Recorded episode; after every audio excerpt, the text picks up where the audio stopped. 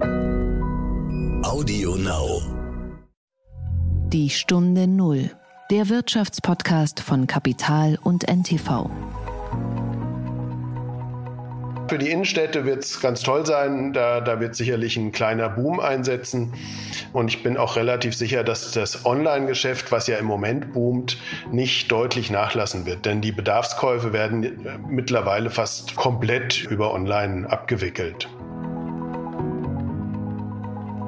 Also, was sagte meine Frau neulich so schön, äh, als wir mit Freunden äh, unterwegs waren? Das letzte Jahr hat ihn doch älter gemacht. Ja? Äh, also gefühlt geht das Ganze an die Energie und dieser Energieschwund, den merke ich. Also um, um diese Energiedisbalance auszugleichen, bräuchte ich im Moment äh, einen längeren Zeitraum mal einfach auszuschalten. Handwerk ist ja heute zum Teil zumindest ausgestorben oder keiner weiß mehr, wie das funktioniert, dass A zu B und dann verklebt und noch äh, genäht werden muss oder gezogen oder gebügelt werden muss und so weiter. Also das sind Themen, die die Menschen grundsätzlich interessieren. Herzlich willkommen zu einer neuen Folge von Die Stunde Null. Wir sind Horst von Butler und Hannet Koch. Schön, dass Sie uns wieder zuhören.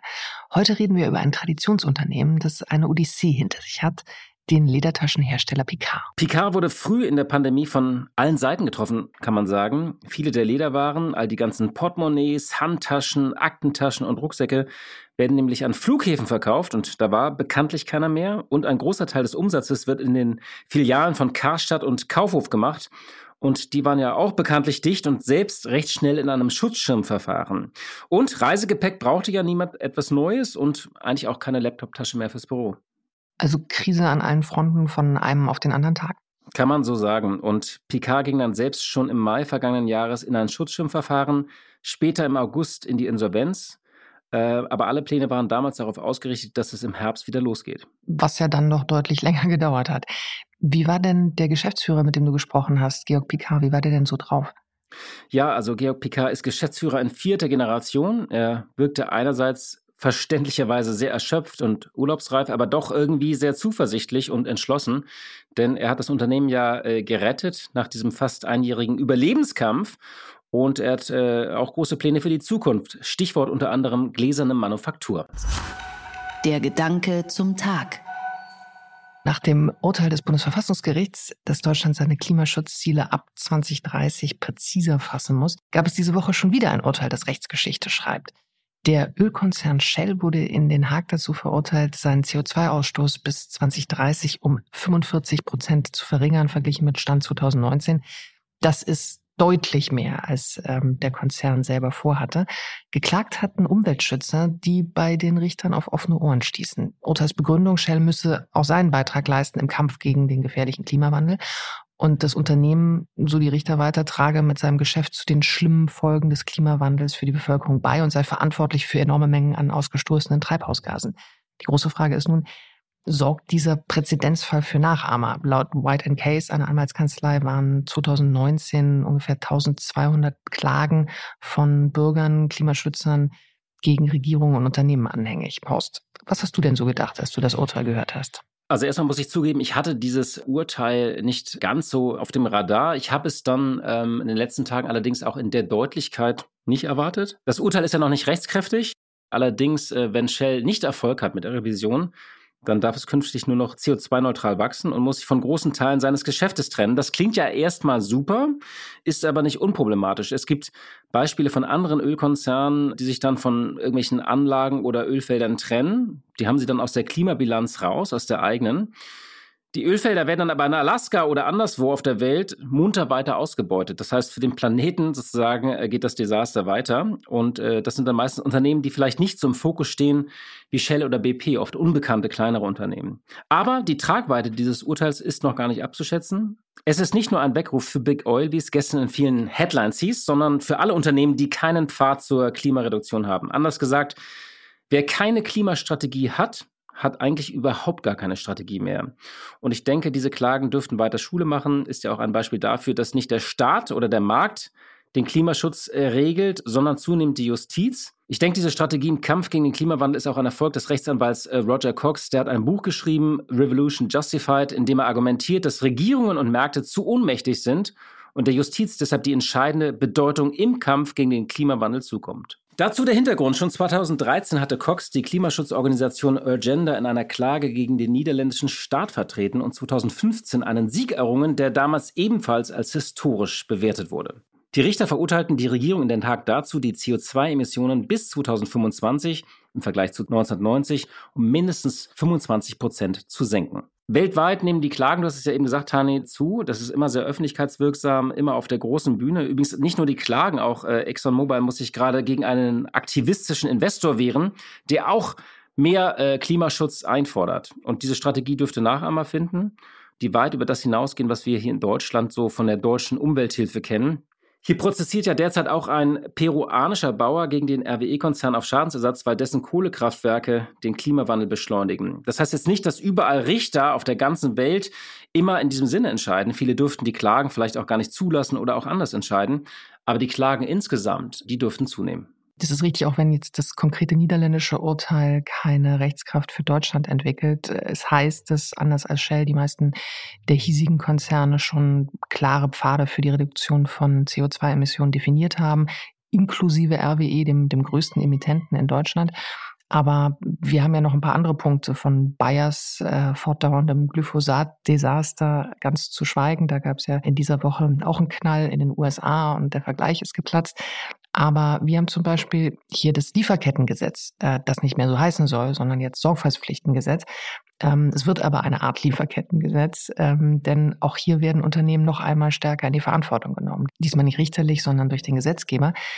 Es reicht einfach nicht mehr, dass Klimaschutz und Arbeitnehmerrechte nur zu Hause hochgehalten werden, sondern von Unternehmen wird das einfach zunehmend global verlangt. Wem das nützt, neben Arbeitnehmern im Ausland, genauso wie auch Umweltschützern.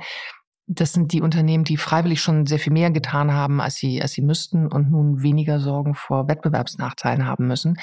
Aber wem es natürlich auch nutzt, sind Unternehmen, die groß genug sind, sich ähm, den zu erwartenden Aufwand und die Unternehmensberater leisten zu können. Dazu zählen weite Teile des künftig betroffenen Mittelstands nicht. Ähm, aber eine neue Haftung, ähm, das ist jetzt so ein explizit geklärt im Sorgfaltspflichtengesetz, entsteht daraus nicht. Es sei denn natürlich, es findet sich doch ein Gericht, das da andere Vorstellungen hat. Der Fall Shell ist, äh, finde ich, deshalb auch noch besonders interessant, weil ja gerade erst die Internationale Energieagentur einen Report vorgelegt hat, der für Aufsehen gesorgt hat der heißt Net Zero 2050. Denn ein zentraler Befund war, ähm, dass ab sofort keine neuen Öl- und Gasfelder mehr erschlossen werden dürfen. Kohle schon gar nicht. Nur dann können wir, wie gesagt, unsere Klimaziele erreichen. Wir stehen also wirklich an einem Wendepunkt. Die Stunde Null. Das Gespräch. Unser heutiger Gast ist Georg Picard. Er hat die Leitung des Familienunternehmens 2015 von seinem Onkel übernommen. Der Sitz der Firma, die für ihre Ledertaschen und Accessoires bekannt ist, ist Obertshausen in Hessen. Picard ist 48 Jahre alt, Betriebswirt und seit 1998 in der Traditionsfirma. Zuvor hatte er bei einer Unternehmensberatung in den USA gearbeitet. Die Vorfahren der Familie stammen nicht etwa aus dem Weltall oder den Tiefen des Meeres, äh, so viel Namenswitz muss sein, sondern siedelten nach dem Dreißigjährigen Krieg aus der Wallonie, also im heutigen Belgien, nach Hessen über. Die Firma wurde 1928 gegründet. 1935 führte das Unternehmen als erstes die Großserienfertigung von Leder ein. Nach dem Zweiten Weltkrieg wuchs PK. Ende der 60er Jahre beschäftigte es bereits mehr als 1000 Mitarbeiter in Hessen im, im sogenannten Feinteschner Handwerk. Da habe ich wieder ein neues Wort gelernt. In den 70er Jahren nahm die Konkurrenz unter anderem aus Asien deutlich zu. Teile der Produktion wurden daraufhin nach Tunesien verlagert, später auch in die Ukraine und nach Bangladesch. Die Fabrik in Tunesien musste allerdings jetzt in der Pandemie geschlossen werden. Vor der Krise machte Picard rund 27 Millionen Euro Umsatz. Und auch in Obertshausen, wo noch ungefähr 150 Mitarbeiter waren, musste ein Drittel gehen in eine Transfergesellschaft. Picard hat auch Läden geschlossen und das Firmengelände verkauft. Aber das Unternehmen hat überlebt, auch ohne Banken. Die Hausbank ist übrigens eine ganz eigene Story bei Picard, auch ohne Investor, mit einer Lösung, die Georg Picard als Family and Friends bezeichnet hat. Einen schönen guten Tag nach Obertshausen, Herr Picard. Ja, guten Abend, also guten Tag. Ist ja schon fortgeschrittene Stunde, aber ich freue mich immer über äh, nette Anrufe, ja. Ja, schön, dass Sie äh, zu Gast sind bei der Stunde Null. Wir begleiten hier seit einem Jahr unter anderem viele Familienunternehmen und Mittelständler. Und äh, Picard ist ein klassisches Familienunternehmen, auch ein Traditionshersteller. Äh, vielleicht mal am Anfang gefragt, in einigen Wochen schon können Geschäfte vielleicht wieder flächendeckend aufmachen. Und es wird dann auch wieder mehr geflogen. Und Sie sind ja sowohl in Kaufhäusern als auch an Flughäfen zu kaufen. Wie schauen Sie auf den Sommer? Haben Sie so etwas wie, wie Hoffnung oder vielleicht sogar ein bisschen Aufbruchsstimmung? Ja, jetzt äh, in Bezug auf den äh, stationären Einzelhandel äh, sind wir oder bin ich persönlich auch vorsichtig optimistisch. Sicherlich ist eine flächendeckende Öffnung also ich gehe mal davon aus, dass es im August dann stattfindet, ungefähr äh, sehr positiv, gerade für, für die Innenstädte. Äh, da wird sicherlich auch äh, einiges passieren, da bin ich ziemlich sicher. Wo ich vorsichtig und deshalb vorsichtig äh, eben gesagt habe, das sind die Flughäfen, denn äh, in den Flughäfen äh, machen vor allem die Geschäftsreisen die Umsätze, die, die prägnant sind. Äh, Touristen sind sind gut, aber die bringen jetzt nicht die ganz großen Umsatzanteile. Und von daher, äh, dadurch, dass eher wenig Geschäftsleute unterwegs sein werden, eher Touristen, schätzen wir, dass da die Umsätze, naja, so sind. Aber wie gesagt, für die Innenstädte wird es ganz toll sein. Da, da wird sicherlich ein kleiner Boom einsetzen. Und ich bin auch relativ sicher, dass das Online-Geschäft, was ja im Moment boomt, nicht deutlich nachlassen wird. Denn die Bedarfskäufe werden mittlerweile fast komplett über Online abgewickelt. Man kennt ja Picard ähm, aus äh, Kaufhäusern, man kennt es von den Läden an den Flughäfen. Aber vielleicht nochmal sozusagen aus Ihrem Munde. Wofür steht Picard? Wie würden Sie jemandem die Marke beschreiben? Was macht sie aus? Was ist der Kern? Picard ist ein, ein Unternehmen, ich sage immer ein Handwerksunternehmen, denn äh, das, was wie eine Tasche entsteht, das ist ein, ein Handwerk und dieses Handwerk wird bei uns noch gelebt. Das heißt, wir sind ein Handwerksunternehmen mit Tradition. Wir haben auch eine Vision, das nennt sich äh, meine Lieblingsmarke mit Tradition. Äh, das umreißt, glaube ich, auch sehr viel, wofür wir stehen und was wir sein wollen für den oder diejenigen, die uns kaufen. Und ähm, ist das praktisch, wer sind Ihre Mitbewerber oder um was konkurrieren Sie, wenn Sie so auf den Markt schauen? Mit allen Taschenherstellern so im gehobenen Segment äh, oder sind das ganz unterschiedliche äh, Anbieter? Ja, das sind natürlich ähm, die, die äh, klassischen Marken, die man so kennt, aber nicht zwangsläufig äh, Taschenanbieter, sondern häufig Modemarken, die auch Taschen anbieten.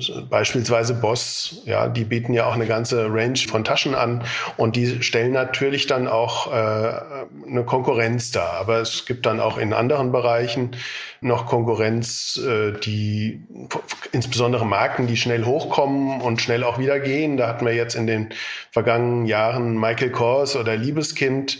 Liebeskind hält sich noch. Mal gucken, wie lange.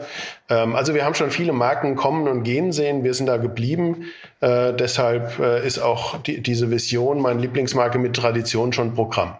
Wie geht es Ihnen eigentlich so nach einem Jahr Pandemie? Sie mussten sehr viel kämpfen, darauf kommen wir gleich noch im Detail. Wir schauen so ein bisschen zurück. Das war ja eine Achterbahnfahrt oder eine Odyssee, kann man sagen, das vergangene Jahr.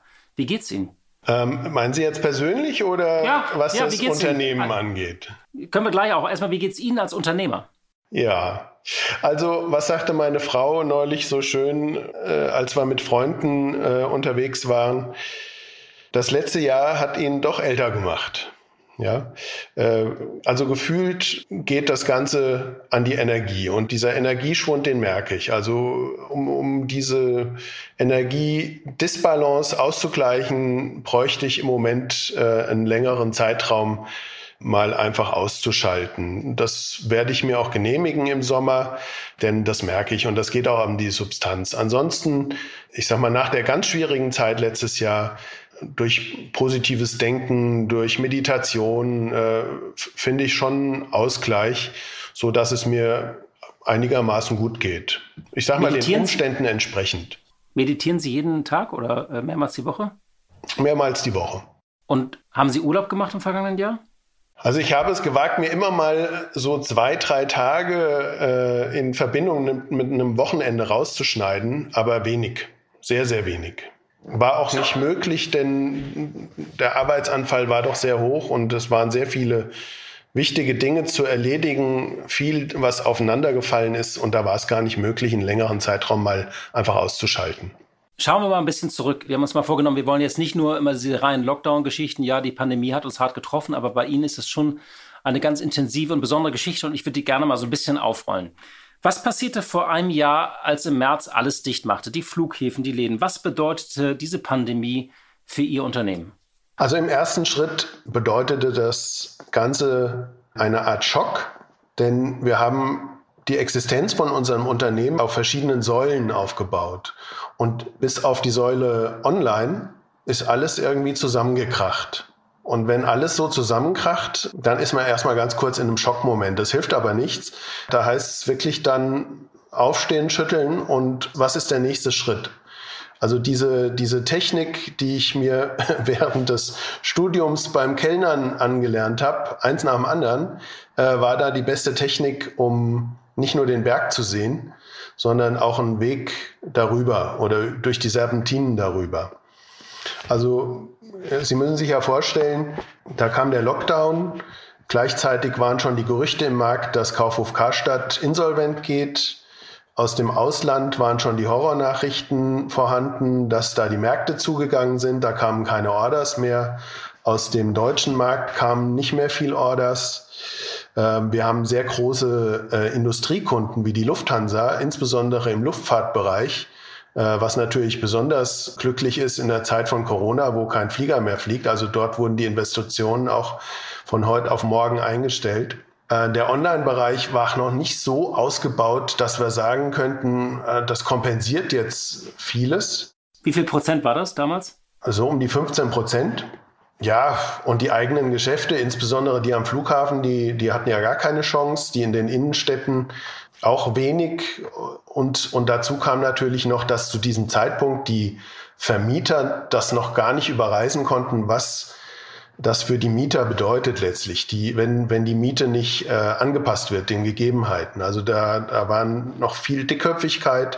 Das ging dann aber relativ schnell, insbesondere bei den professionellen Flughafenvermietern, ging, kam da eine Realitätssinn in die Köpfe was uns dann auch geholfen hat, hier eine Veränderung herbeizuführen. Ja. Aber das waren so diese ganzen äh, Bausteine und hinzu kam dann noch die Bank, die dann zu uns gekommen ist. Wir hatten nur eine Hausbank äh, und gesagt hat, passt mal auf, die Situation ist schlecht. Äh, KfW-Kredite kriegt er nicht, die wir beantragt haben, weil ihr gehört irgendwie der falschen Branche an, habt ein schlechtes Rating dadurch. Wie falsche Branche? Können Sie es mal erklären kurz? Äh, Einzelhandelsbranche.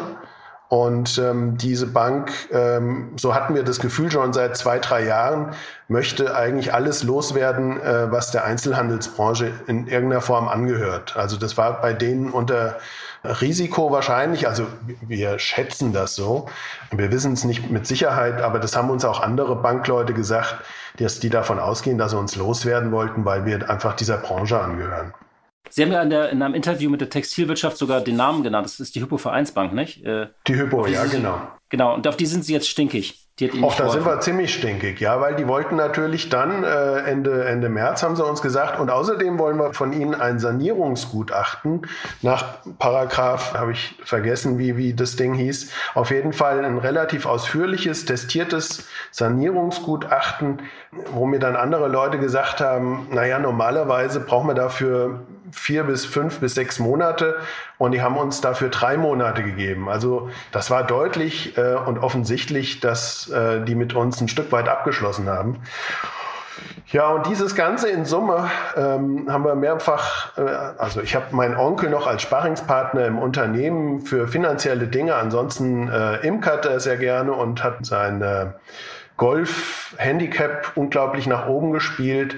Aber wenn ich ihn fragen äh, kann zu finanziellen Dingen, da steht er immer noch gerne als Sparingspartner zur Verfügung.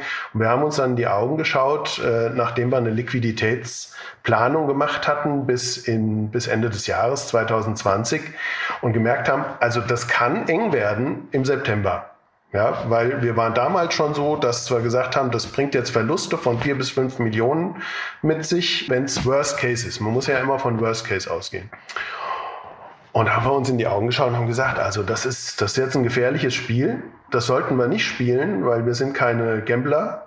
Und haben uns dann zusammengesetzt mit einem Spezialisten, der dann auch äh, uns empfohlen hat, passt mal auf, es gibt die verschiedensten Verfahren, äh, unter anderem das Schutzschirmverfahren, ähm, was so die mildeste Form ist und kann ich euch nur empfehlen.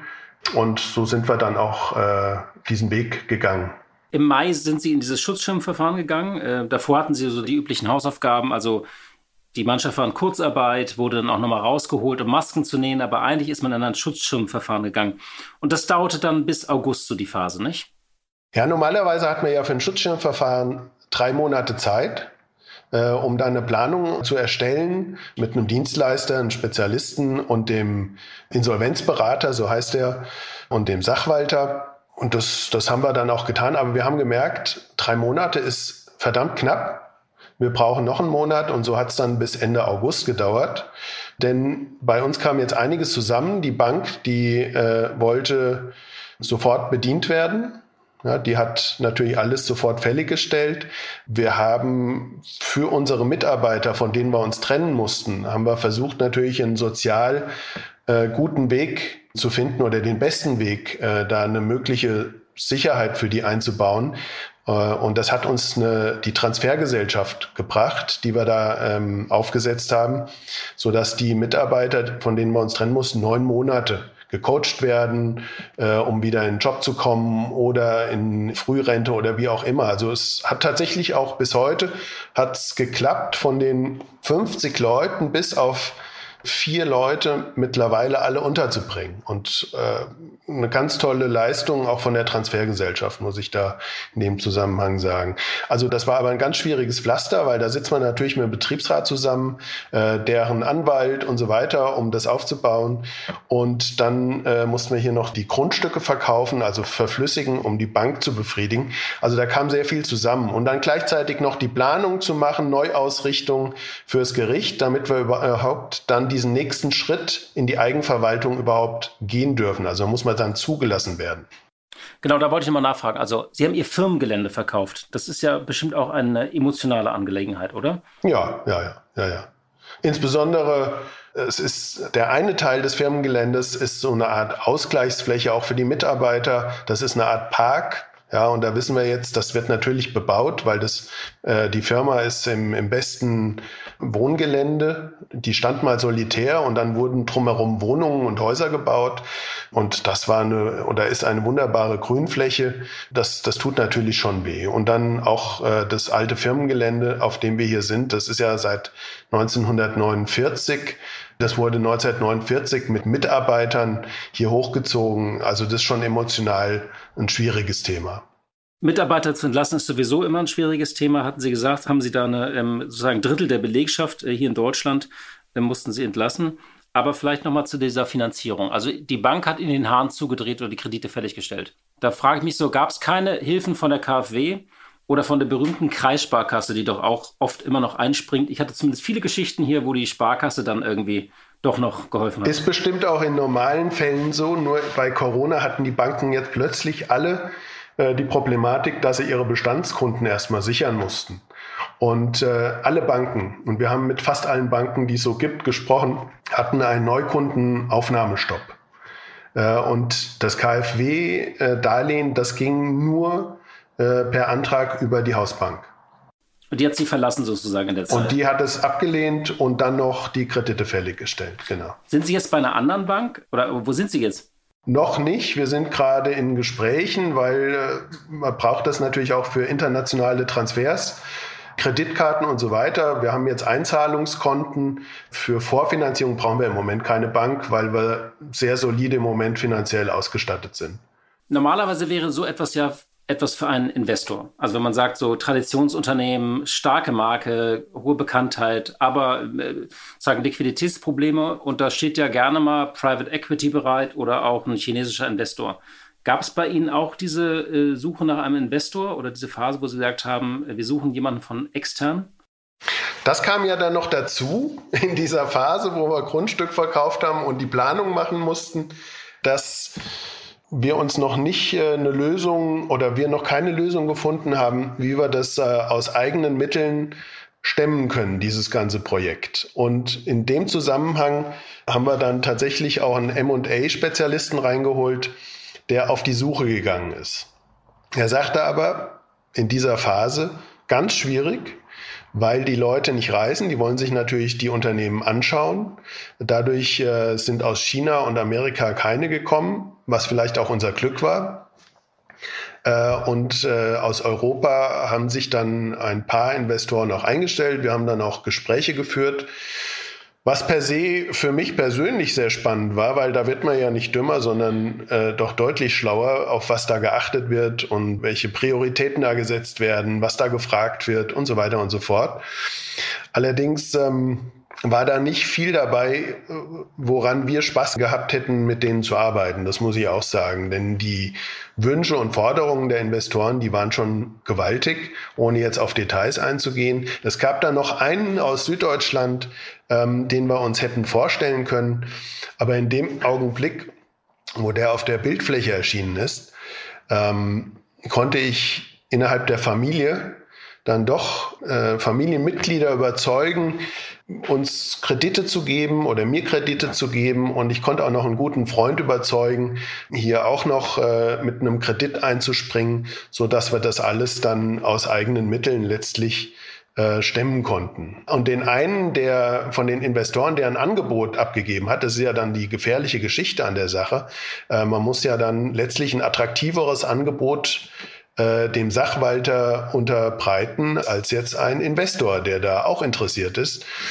Der war zum Glück jetzt nicht so in seinem Angebot nicht so hoch, dass das dann für den Sachwalter äh, interessant und attraktiv geworden wäre. Also um das nochmal ähm, zu verstehen, also Sie waren erst in diesem Schutzschirmverfahren, dann sozusagen wurde Ende August dieses Insolvenzverfahren in Eigenregie eröffnet und wir reden jetzt über diese dritte Phase sozusagen bis Dezember, dann wurde dieser Plan angenommen. Und äh, die Rettung erfolgte sozusagen über so eine Family and Friends Lösung, haben Sie es genannt. Genau, aber die musste schon Ende August da sein. Ja, sonst hätten wir nicht das Verfahren eröffnen können oder wären halt an einen Investor übergegangen. Und mit welchem Argument haben Sie Ihren Freund überzeugt? Ja gut, ich habe ihm natürlich äh, erzählt, er kennt mich auch schon seit längerer Zeit, äh, um was es bei uns geht, äh, was wir für eine Substanz und für eine Geschichte haben, was wir für Möglichkeiten haben und welches Potenzial hier drin liegt. Und in dem Zusammenhang hat er da nicht lange überlegt, sondern hat äh, mir das Geld gegeben. Als Kredit oder ist er mit Eigenkapital rein? Als Kredit und Eigenkapital, als stiller Gesellschafter. Nicht als Gesellschaftsanteilsinhaber, sondern als stiller Gesellschafter. Das heißt, Picard bleibt in Familienhand, kann man sagen, äh, oder bleibt ein Familienunternehmen? Jetzt ist es so, Sie haben im August damals gesagt, ganz interessant, äh, der Sanierungsplan steht, Ende August wird das Insolvenzverfahren in Eigenregie eröffnet. Im September werden dann die Sanierungsmaßnahmen und die Gläubigerversammlung durchgeführt, sodass wir ab Mitte, Ende Oktober unbeschwert in die Zukunft gehen können. Das war im, ja gut, im August. Es kam dann ja ganz anders, nicht? Also, Sie haben noch mal ein dunkles äh, oder ein langes halbes Jahr hinter sich. Können Sie ja bitte beschreiben, was dann so ab November passiert ist, weil es machte ja alles weiterhin nicht auf. Ja, aber das war jetzt nicht unser Problem, sondern unser Problem war die Langsamkeit des Gerichts was unglaublich für uns erschien. Ja. Erzählen Sie mal, wieso langsam? Wir hatten alles eingereicht, was, was notwendig gewesen wäre. Äh, unser Sachwalter sagte aber schon, er kommt irgendwie nicht weiter, er erreicht bei Gericht keinen, die rufen nicht zurück und so weiter und so fort. Es ging ja darum, jetzt erstmal einen Termin zu finden für eine Gläubigerversammlung und ähm, hatten gehofft, dass wir Mitte Oktober eine Gläubigerversammlung abhalten können. Wir hatten bis November keine Informationen, dann kam nur sehr seichte, halbgare Informationen vom Gericht, dass sie ja personell komplett unterbesetzt wären und sich gar nicht der Sache bemächtigen könnten und so weiter und so fort. Also es ging noch eine ganze Zeit lang, bis wir dann Mitte November endlich äh, etwas mehr wussten, und zwar, dass die Gläubigerversammlung direkt vor Weihnachten dann stattfinden darf. Das müssen Sie sich vorstellen, das ist eine wahnsinnslange Zeit. Wir hatten uns als Vorbild die Zeit im Grunde oder die Zeitperiode äh, vorgestellt, die auch Kaufhof Karstadt gebraucht hat. Die waren ja auch in dem Schutzschirm und die waren sehr schnell wieder draußen aus dem Gesamtverfahren. Und äh, so hatten wir uns das halt für uns auch vorgestellt, wobei unser Sachwalter dann auch uns mitteilte, dass das ähm, Gericht in Offenbach mit zum langsamsten gehört, was er kennt. Und das war natürlich in dem Fall dann unser Pech. Ja, die Gläubigerversammlung vor Weihnachten, äh, die fand in Rekordzeit, ich glaube in zwölf Minuten statt, weil wir eine unglaublich hohe Quote haben. Aber, und das ist dann auch wieder ein Thema des Gerichts, bis wir dann äh, aus dem Verfahren offiziell entlassen worden sind, hat es noch bis Mitte Februar gedauert. Also das ist ein Irrsinn sondergleichen. Und bis das Ganze dann im Handelsregister umgetragen war, hat es noch mal bis Mitte März gedauert. Also wir haben darüber Kunden verloren und auch Lieferanten das möchte ich am liebsten dem Staat in Rechnung stellen, was so natürlich nicht geht. Aber ich finde es eine Unverfrorenheit und, und das ist äh, wenig verantwortlich, wenn man sich überlegt, was da alles passieren kann oder vernichtet wird. Konnten Sie denn diese Lieferanten und Kunden wieder zurückgewinnen jetzt, wo Sie sagen, wir sind wieder da, wir legen wieder los? Zum Großteil ja, aber ein Großkunde nicht. Und ähm, wie haben sich eigentlich die Märkte unterschiedlich entwickelt? Sie erzielen ja, glaube ich, so ein Viertel Ihres Umsatzes im Ausland, in Europa, aber Teile auch in Russland, in Asien. Wie haben sich jetzt die in den vergangenen Monaten die Märkte so unterschiedlich entwickelt? Was ist da auch gewachsen zum Beispiel? Ja, gewachsen ist nicht viel. Also das muss ich ganz klar sagen. Was sehr stabil geblieben ist, das sind die Märkte, in denen die äh, Geschäfte offen bleiben durften, beziehungsweise wo auch äh, Online-Plattformen, insbesondere Marktplätze, äh, gewachsen und, und strukturiert aufgebaut worden sind. Das ist äh, Russland, was ganz positiv war, aber auch Österreich, Schweiz, weil da einfach äh, viel offen geblieben ist für lange Zeit. Äh, Skandinavien, aber so Länder wie die Baltenstaaten, die ja wirklich sehr modern mittlerweile aufgestellt sind, die hatten ja auch komplette Lockdowns und da hatten wir dann überhaupt kein Wachstum. Das waren die Wachstumsländer der letzten zwei, drei Jahre mit uns, äh, wo wir sehr, sehr glücklich waren. Aber da, da ist zum Beispiel dann zusammengeschnurrt. Äh, genauso Asien. China ist äh, eine ganz schwierige Thematik im Moment. Äh, auch äh, Singapur und Indonesien, die auch sehr strikt in ihren Regularien mit, mit Corona umgegangen sind. Ihr Retail-Netzwerk umfasste ja vor Corona rund 2000 Handelspartner und 30 Online-Shops. Wie hat sich das jetzt entwickelt? Haben Sie da einfach sagen, die Handelspartner reduziert, also bis auf die, die Sie jetzt verloren haben, wirklich? Oder haben Sie sich anders aufgestellt? Oder wie wichtig ist der eigene Shop oder eigene Läden? Können Sie das mal beschreiben, wie Sie da jetzt aufgestellt sind? Das war ja einer der wichtigsten Themen, die wir dann angegangen sind, auch im Mai, Juni, Juli zu überlegen, wie können wir jetzt die Zukunft, die sich ja durchaus auch neu gestaltet, äh, pragmatisch angehen, nicht nur kurz- und mittelfristig, sondern auch langfristig. Und da war für uns klar, in den nächsten Jahren werden die Städte oder die Innenstädte die werden Probleme bekommen, weil die Vermieter einfach die Mieten hochhalten. Deshalb haben wir hier die äh, Läden geschlossen. Ja, das hat uns natürlich, die Insolvenz hat uns da die Möglichkeit gegeben, dass wir diese Mietverträge beenden konnten und mit den äh, die, die guten Geschäften, guten Flächen in den Airports, die haben wir neu verhandelt äh, und dadurch auch eine gute Existenzmöglichkeit an den Airports. Was jetzt den eigenen Vertrieb weiterhin angeht, online war vorher für uns eine Säule, die, die so mitlief. Jetzt ist es eine starke Säule. Wir haben um den Bereich Online-Shop, also unser eigenen Online-Shop, noch eine ganze E-Commerce-Abteilung aufgebaut, personell, die da jetzt äh, nicht nur den eigenen Online-Shop massiv bearbeiten, sondern auch äh, die Marktplätze bearbeiten werden, wobei das ein Prozess ist. Das geht auch nicht von heute auf morgen. Aber da werden wir sicherlich einige Umsätze, die über Online-Partner gemacht wurden, auch selber machen. Zudem kommt hinzu, dass insbesondere so große Online-Partner wie Zalando, Otto in der Zukunft gar keine ja, Großkunden mehr sein wollen. Ne? Die wollen letztlich ihr Geschäft zu fast 100 Prozent dann über die Marktplätze abfrühstücken. Deshalb werden wir das äh, auch in die eigene Hand nehmen. Das sind, glaube ich, so die Potenziale, die die größten sind. Und äh, man sieht jetzt auch bei Einzelhandelspartnern im Ausland, dass dort auch die ganze Online-Thematik massiv forciert wird. Ähm, und da sind wir natürlich unterstützend tätig, aber das können wir in dem Ausland dann nicht selber tun. Sie haben ja beschrieben, dass Sie von allen Seiten unter Druck standen. Kaufhäuser waren zu, Flughäfen zu, Das Geschäft mit Reisegepäck war weggebrochen, weil weniger gereist wurde, aber auch äh, sozusagen Business-Accessoires braucht man ja weniger. Was erwarten Sie? Was wird sich jetzt wie schnell erholen? Also ähm, ist es, sagen Sie, naja, Reisegepäck, die Leute werden wieder reisen. Also wie gucken Sie da so ein bisschen in die Zukunft? Ja, grundsätzlich äh, brauchen ja die Leute Dinge. Das ist eine Verschiebung, glaube ich, äh, tatsächlich ins Internet von Bedarfsartikeln die dann übers Internet äh, gekauft werden. Das ist das eine.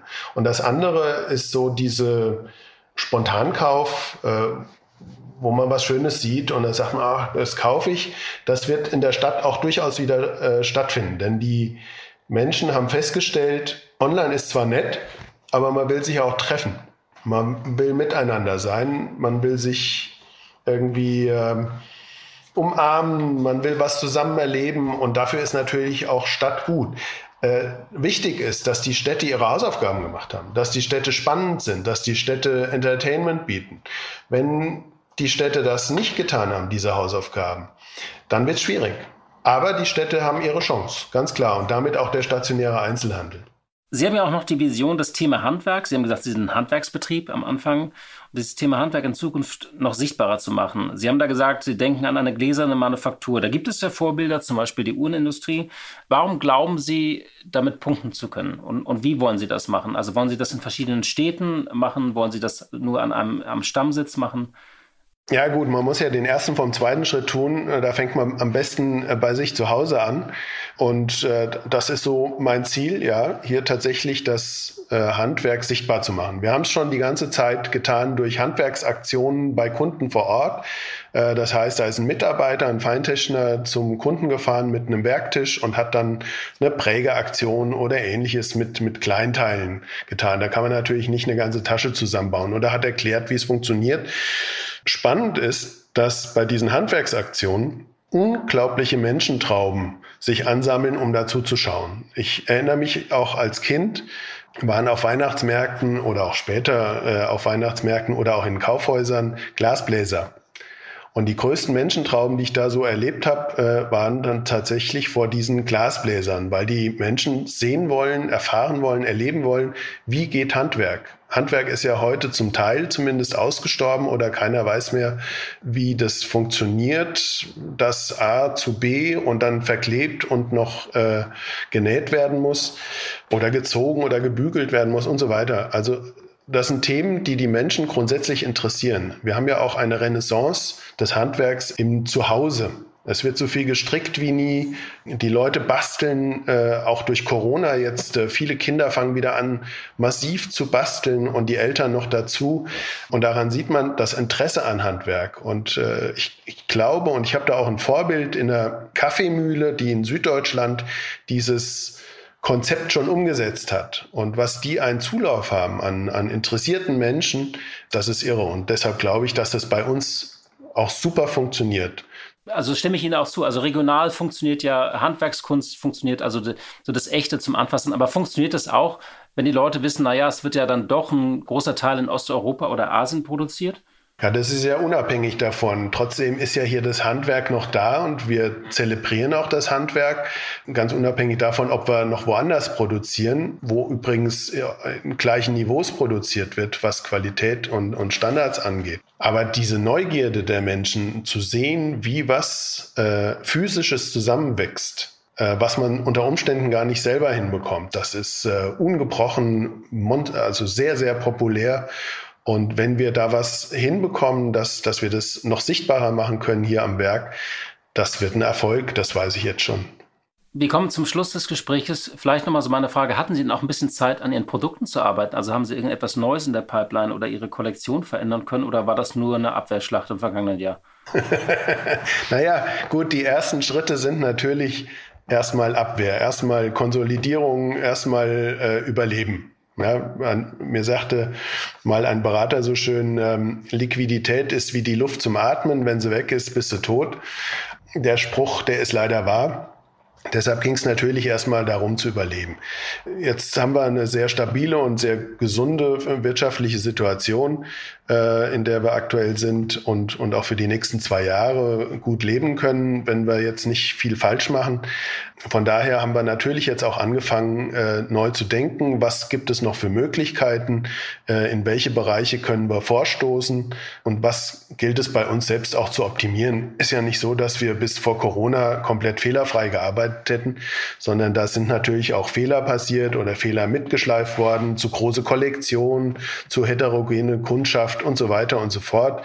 Die Kollektion haben wir zusammengedampft und gleichzeitig neue Artikel entwickelt, die, denke ich, ähm, die Kunden auch erreichen. Aber wir denken jetzt auch im Bereich, ich sage mal, Office, äh, zu Hause. Da gibt es Artikel, die man wunderbar übers Internet verkaufen kann. So nach dem Motto spezielle Geschenke für spezielle Anlässe. Äh, das kann man natürlich vom Wording noch ein bisschen attraktiver gestalten. Aber da haben wir die Möglichkeit, durch unser Handwerksmeister und unser Team hier Produkte zu entwickeln, unter Umständen auch customized, also nach, nach Kundenwunsch, was total spannend ist. Und da werden wir sicherlich ganz neue Produktsparten auf den Markt bringen. Meine letzte Frage wäre, Sie haben am Anfang gesagt, wie sehr das an Ihrer Kraft gezehrt hat, das vergangene Jahr. Woraus schöpfen Sie denn jetzt Kraft für die Zukunft? Also was stimmt Sie optimistisch? Was gibt Ihnen Energie? Also der Ausblick, den wir oder den ich im Moment so habe, das, was ich so für mich als Bild der Zukunft sehe, das gibt mir so viel Energie, dass wir uns Ziele gesetzt haben, die wir auch mit Sicherheit erreichen werden. Denn ich denke nur, wenn man optimistisch denkt, und ich bin per se ein sehr positiver Mensch und auch optimistischer Mensch, aber auch realistisch und dann Ziele hat, die erreichbar sein können und mit dem, was jetzt auch vor uns ist, denn die Menschen wollen wieder shoppen, da ist ein Aufholbedarf, äh, bin ich ziemlich sicher, dass wir da ähm, eine sehr schöne Entwicklung hinlegen können. Und das gibt mir natürlich äh, eine, eine sehr gute Energie. Hinzu kommt, also ich will nicht derjenige sein, vierte Generation, der der Letzte hier im Haus äh, die Tür zumacht. Von daher, es ist nochmal doppelte Energie, die äh, einen hier antreibt, um das Unternehmen auch äh, sehr vernünftig und stabil an die nächste Generation dann zu übergeben. Ja, nein, das kann man verstehen. Sie wollen wahrscheinlich eher das sogar jemand vielleicht sagt, in der siebten oder achten Generation, da gab es mal einen Urgroßvater, da gab es eine große Pandemie, der hat damals das Unternehmen gerettet sozusagen, so wie wir heute die Geschichten aus dem Krieg hören. Das, das will man ja eigentlich Familienunternehmen. Ne? Wenn das dann in den Geschichtsbüchern steht vom Unternehmen, habe ich nichts dagegen, aber das ist mir nicht das Wichtigste. Erstmal vielen Dank für das Gespräch. Vielleicht sprechen wir uns im halben Jahr oder Jahr nochmal wieder. Um, um ist ja sehr spannend zu sehen, wie die Geschichte von äh, Picard weitergeht. Georg Picard, vielen Dank für das Gespräch. Herzlichen Dank. Blick in die Märkte. Wie jeden Freitag schalten wir zu unserer Kollegin Katja Dofel nach Frankfurt. Sie leitet dort das Börsenstudio von NTV. Hallo Katja. Herzlich willkommen an der Börse. Ja, ein Deal im DAX bahnt sich an, das hat man auch nicht aller Tage. Vonovia will die Deutsche Wohnen übernehmen. Es entsteht ein Immobilienkonzern mit 550.000 Wohnungen. Wie der Berliner Senat die Fusion aufgenommen hat, kann sich jeder denken. Wie hat denn die Börse reagiert? Ja, aller guten Dinge sind drei, kann man sagen. Die Vonovia hat nämlich den dritten Anlauf unternommen, tatsächlich die Deutsche Wohnen zu übernehmen. Diesmal für 18 Milliarden Euro. 52 Euro je Aktie sollen gezahlt werden. Das ist eine Prämie von 18 Prozent gegenüber dem Schlusskurs vom vergangenen Freitag. Entstehen würde der größte Immobilienkonzern Europas. Und das ist natürlich auch etwas, das die Politik nachdenklich stimmt und alarmiert. Das weiß man auch in der Chefetage von Vonovia und hat daher direkt etwas Zuckerbrot parat. 20.000 Wohnungen sollen an das Land Berlin abgegeben werden und außerdem sollen drei Jahre lang die Mieten um maximal ein Prozent pro Jahr steigen. Es gab eben bereits vor fünf Jahren schon einmal ein Angebot von der Vonovia an die Deutsche Wohnen. Das ist damals gescheitert an den Aktionären, die ihre Aktien nicht abgeben wollten. Das könnte diesmal anders laufen, denn wichtige Aktionäre haben die Fusion bereits befürwortet. Und das ist eben genau das, was die Vonovia braucht. Sie braucht nämlich mehr als 50 Prozent der Deutsche Wohnen Aktien, um die Fusion tatsächlich umzusetzen. Es gab einen weiteren Versuch eines Zusammenschlusses im vergangenen Jahr, aber der verlief eben ebenfalls im Sand. Da war auch das Problem, dass der Chef der Deutsche Wohnen, Michael Zahn, damals gegen eine Fusion war. Jetzt ist er offensichtlich überzeugt worden. Er hat auch erkannt, dass man offenbar gemeinsam besser gegen den Klimawandel vorgehen könne, dass es außerdem ordentliche Synergieeffekte gibt. Die Konzerne gehen davon aus, dass sie gemeinsam 105 Millionen Euro pro Jahr einsparen können, weil man eben die Verwaltung gemeinsam organisieren kann und auch bessere Konditionen im Einkauf bekommt. Nun ist die Frage, was äh, sagt das Kartellamt? Äh, gibt es hier Hürden? Vonovia kommt als fusionierter Konzern auf einen Marktanteil im Wohnungsmarkt von etwa drei Prozent. Das ist natürlich sehr wenig.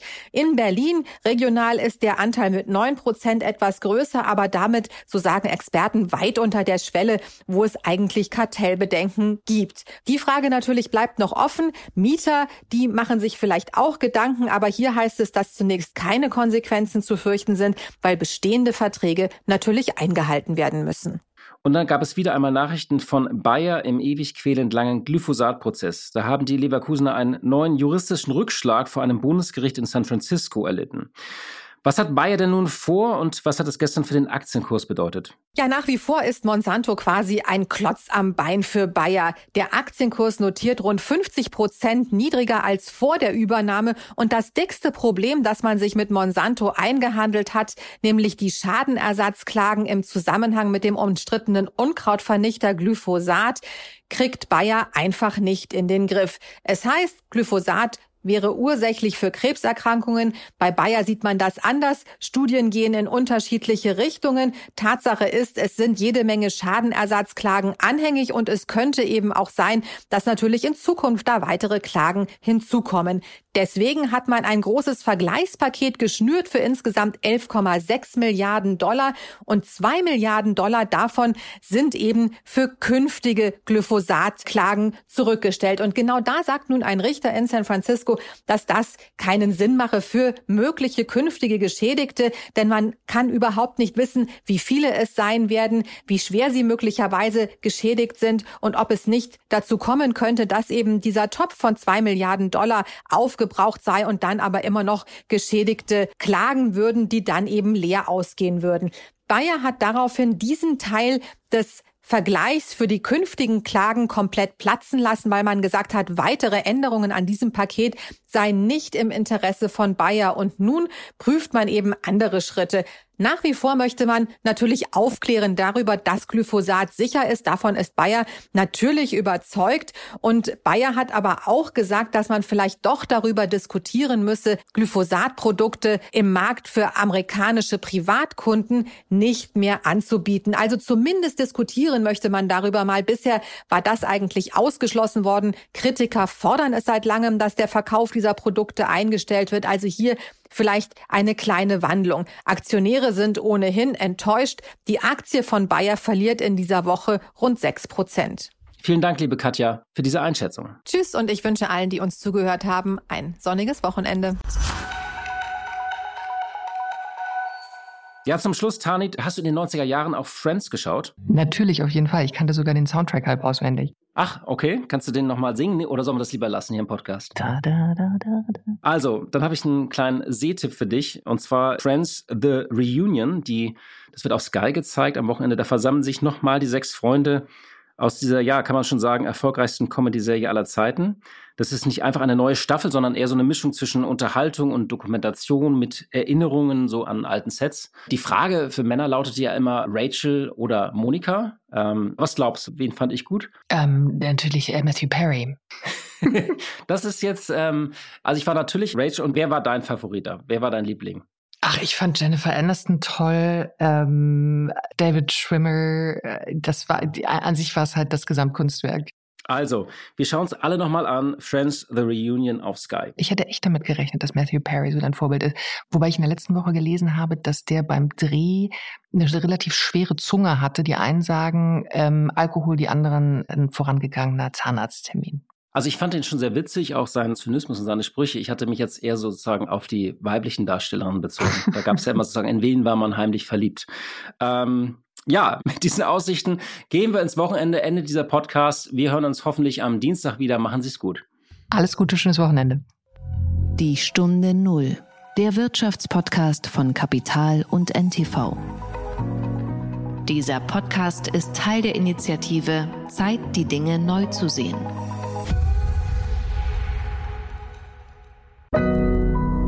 Audio Now.